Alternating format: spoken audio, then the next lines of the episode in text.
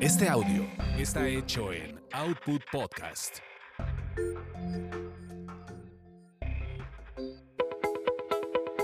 Bienvenidos a Tasty Tours, donde experimentas la magia de los destinos gracias a los sabores y aroma de sus comidas y bebidas.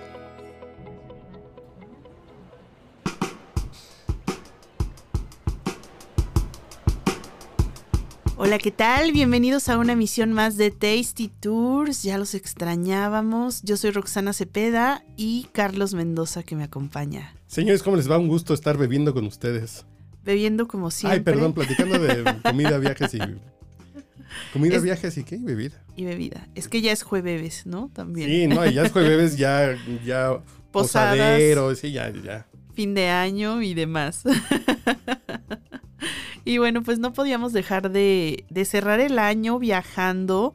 Ya, yo sé que han de decir, bueno, pero es que siempre te la pasas viajando, sí, pero la verdad es que ya se antojaba un, un viajecito fuera de México.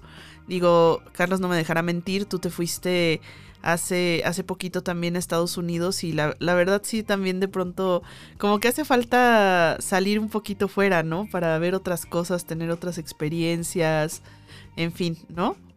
Sí, yo creo que como volver a estar en esa dinámica de los aeropuertos y Sí, estar esperando la maleta y estar formados en migración, sí nos hacía falta y ya estamos regresando lentamente. sí, poco a poco ya se va normalizando.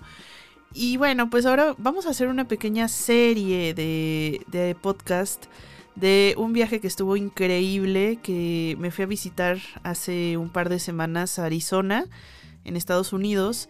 Y la verdad es que el destino me sorprendió muchísimo. Todo el mundo me decía, bueno, pero no vas a ir al Gran Cañón y es como de todo el mundo ubica Arizona solo como el Gran Cañón.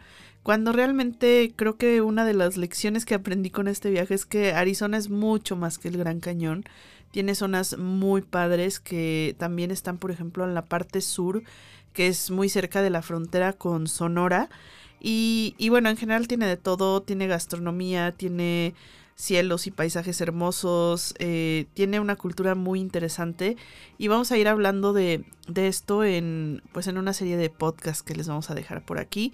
Pero vamos a empezar hablando de comidita, ¿no? Que también es algo de lo que de lo que nos gusta y yo creo que es un poquito intrigante saber qué, qué, qué se come en Arizona, qué se come, sobre todo vamos a platicarles un poquito de esta parte sur que les decía que específicamente es de la ciudad de Tucson, que es una de las principales, y que muchas veces uno puede decir, bueno, pero ¿qué, qué hay en Tucson? ¿Qué, ¿Tucson con qué se come, no?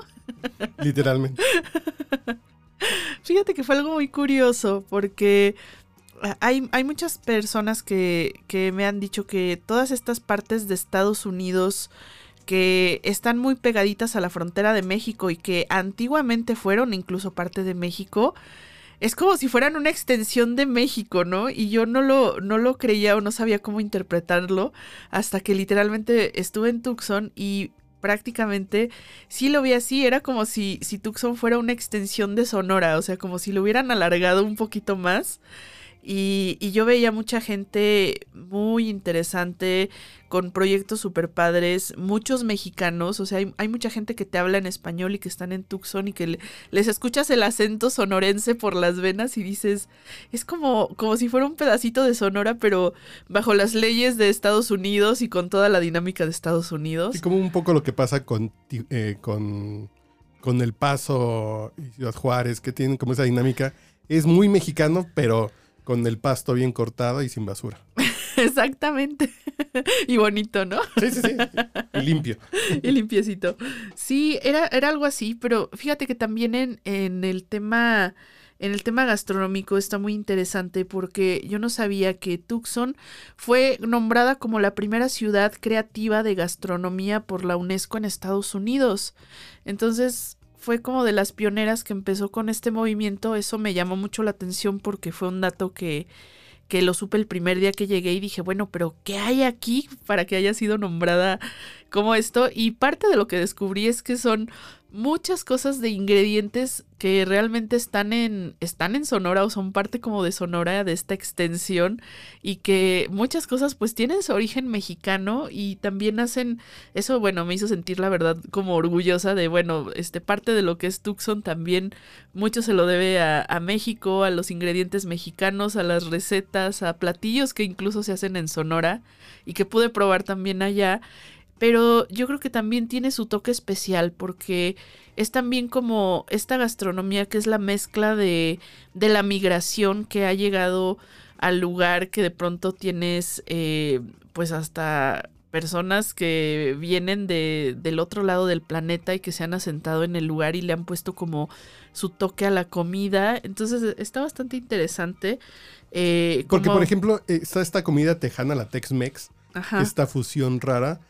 Pero podría haber una. Sí, este es como comida- comida Tucson Mex. Sí, como una, una Tucson Mex. Sí, a- algo así fue lo que probé. Eh, fíjate que, por ejemplo, eh, fuimos a, a un lugar que se llama Boca Tacos de la chef María Mazón, que la chef es sonorense y tal cual te lo dice, pues yo, sa- yo nací en Sonora, me crié parte de mi vida allá, pero ya gran parte estoy en Estados Unidos. Y me daba mucha risa que decía, es que a mí me daría miedo ir a México y cocinar este con las cocineras tradicionales mexicanas. Y le decía, pero tú haces tacos, estás haciendo cosas de comida mexicana. Dice, sí, pero, pero no es lo mismo, ¿no? Y, y ella hace unos tacos increíbles que probé con estas tortillas gigantes que le llaman las tortillas o vaqueras de Sonora, las Sí, tortillas de tortillotas harina. de harina. Bueno, hace unos tacos impresionantes y, y le mezcla de pronto cosas de que de pulpo, mariscos, este, carne. Y también te mete también esta parte como de, de lo que dijiste del Tex-Mex, el, el chili con carne. Y, y hace como estos taquitos que, que sí son mexicanos, pero que también tienen su toque. Y unas salsitas increíbles que te las va poniendo como de la menos picosa a la más, a la más brava, ¿no? También para los que les gusta el habanero. Está muy interesante. Se van a encontrar ahí en Tucson muchos lugares de tacos. Y también, por ejemplo, eh, esta parte que tiene un taco súper interesante. Ya ves que nosotros somos muy carnívoros, pero cuando nos presentan una cosa vegetariana o vegana que está interesante, lo reconocemos. Y ella tiene, por ejemplo, un taco de coliflor asada con curry que estaba Es muy, muy rico. La bueno. coliflor asada con curry es muy rico. Pero taco, Ajá, taco en tortilla de maíz o de harina. de harina. bueno, lo puedes pedir también de maíz. Porque has de saber que también está, está haciendo su propio proyecto, ya digo, aunque importa de pronto las tortillas, se las traen de México, ya está haciendo su, su máquina para hacer sus tortillas y poder este, nix- nixtamalizar tal cual ahí y tener como esta parte de los ingredientes mexicanos y que, y que bueno, pues estás apoyando también a las, a las comunidades locales que viven ahí en, en Tucson, a las de Sonora, porque pues también muchas cosas se las trae de allá su familia. Y, y bueno, pues ¿Y al a finalmente ¿Cuánto es- tiempo está Tucson de la frontera? yo creo que como a menos de dos horas, digo, realmente eh, yo llegué a Phoenix y de ahí de Phoenix eran dos horas, eh, dos horas en coche.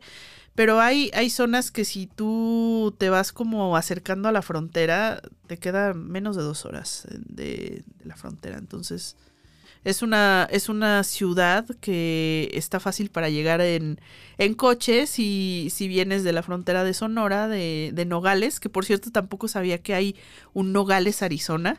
Claro, claro. Es su espejo, o sea, es la ciudad espejo. Eh, y bueno, pues está, está también cerquita de, de ahí, es parte de la zona sur de, Tucson. Y, y bueno, es, ese, esos tacos estuvieron muy, muy padres. Pero también otro, otro de los lugares a los que fuimos a, a comer, eh, que a mí me encantó, creo que fue de mis, de mis lugares favoritos eh, que fuimos a comer precisamente, era un lugar que se llama Titos and Pep con el chef John Martínez. Y cuando llegamos, la verdad, nos, era como de no sabemos qué comida nos va a dar porque él literalmente la define como comida tucsoniana y yo creo que sí es tal cual así porque nos dice, bueno, es que es una comida de ingredientes locales, tengo aquí mi, pues también mi granja y siembro cosas de temporada, pero algo que se me hizo muy padre es que dice, bueno, es que vinieron unos iraquíes de refugiados y iraníes y gente de Medio Oriente que están aquí en Tucson de refugiados y abrieron su, su mercadito en la colonia y pues yo voy y les compro cosas a, ellos, entonces también lo integro en mi comida porque también son parte de Tucson y son como parte de la identidad, ¿no? Entonces era una comida fusión muy chistosa porque de pronto te encontrabas eh, pues ese tipo de, de, ingredientes orientales, así como el satar o todas las especias de oriente o, o un jocoque con unas verduritas rostizadas de huerto deliciosas.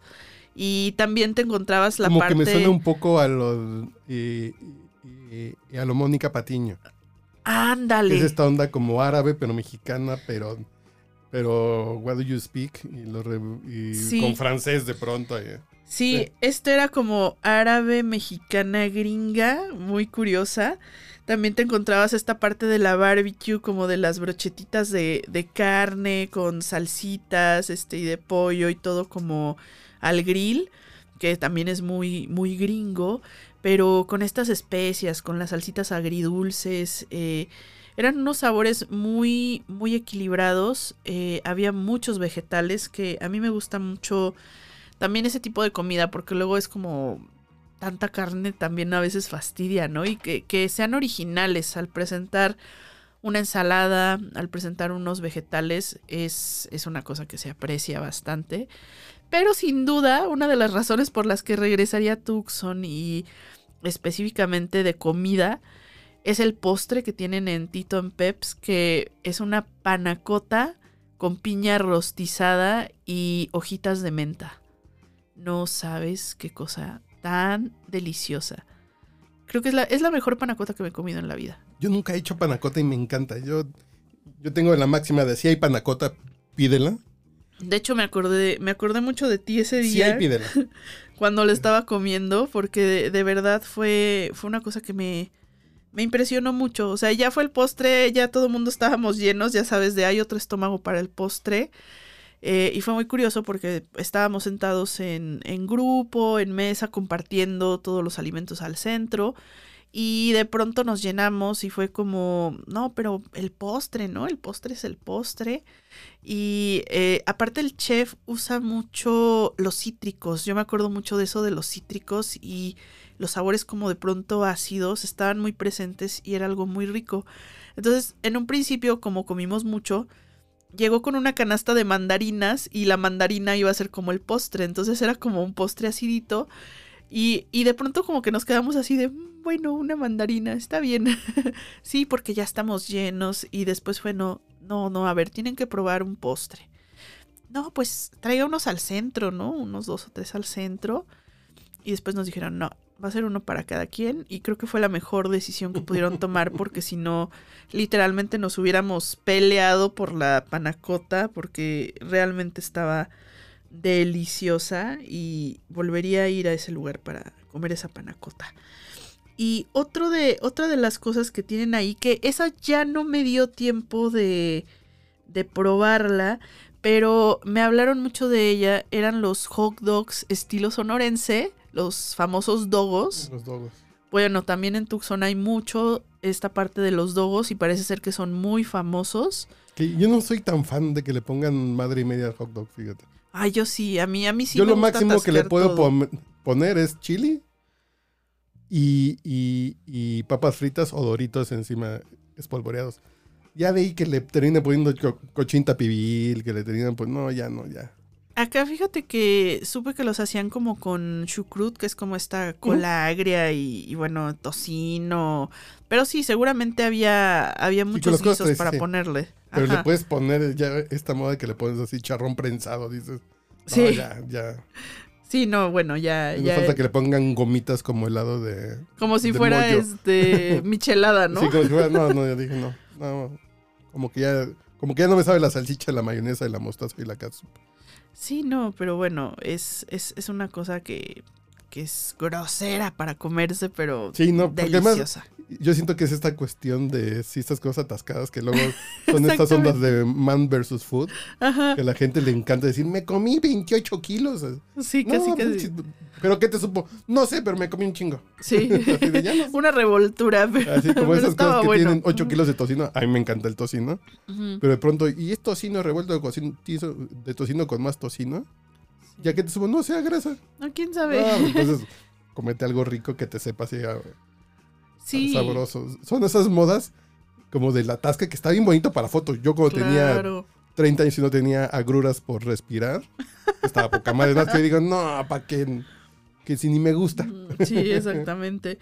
Y yo creo que, bueno, en esta parte Tucson eh, tiene de todo, tiene una oferta gastronómica amplia.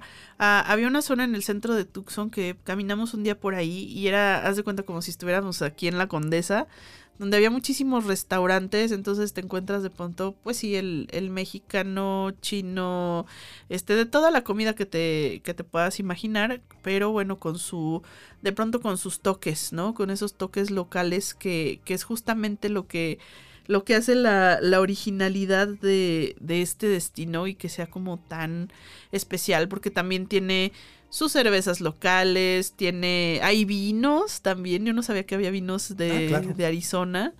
eh, y con, con uvas también que son como muy de ahí, ¿no? Entonces es, es, es una ciudad gastronómica interesante. Se puede hacer un buen tour foodie para los Porque que les gusta mapa- comer. Porque en el mapa gastronómico hace unos años se puso Austin con esta moda de gastronomía y bla, bla, bla, y de tendencias y fusiones. Pero no había escuchado de Tucson, fíjate. Sí, pues. Fuera de Estados Unidos no suena tanto como esa onda de Tucson. Y ya nos platicarás de más cosas que... Claro, que esto es ahorita solo es una probadita, es como un resumen muy breve de la parte gastronómica, pero bueno, ya les platicaremos más en los siguientes episodios.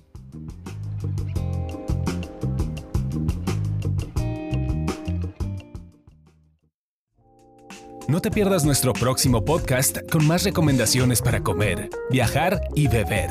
Síguenos en Tasty Tours MX en Facebook, Instagram y Twitter.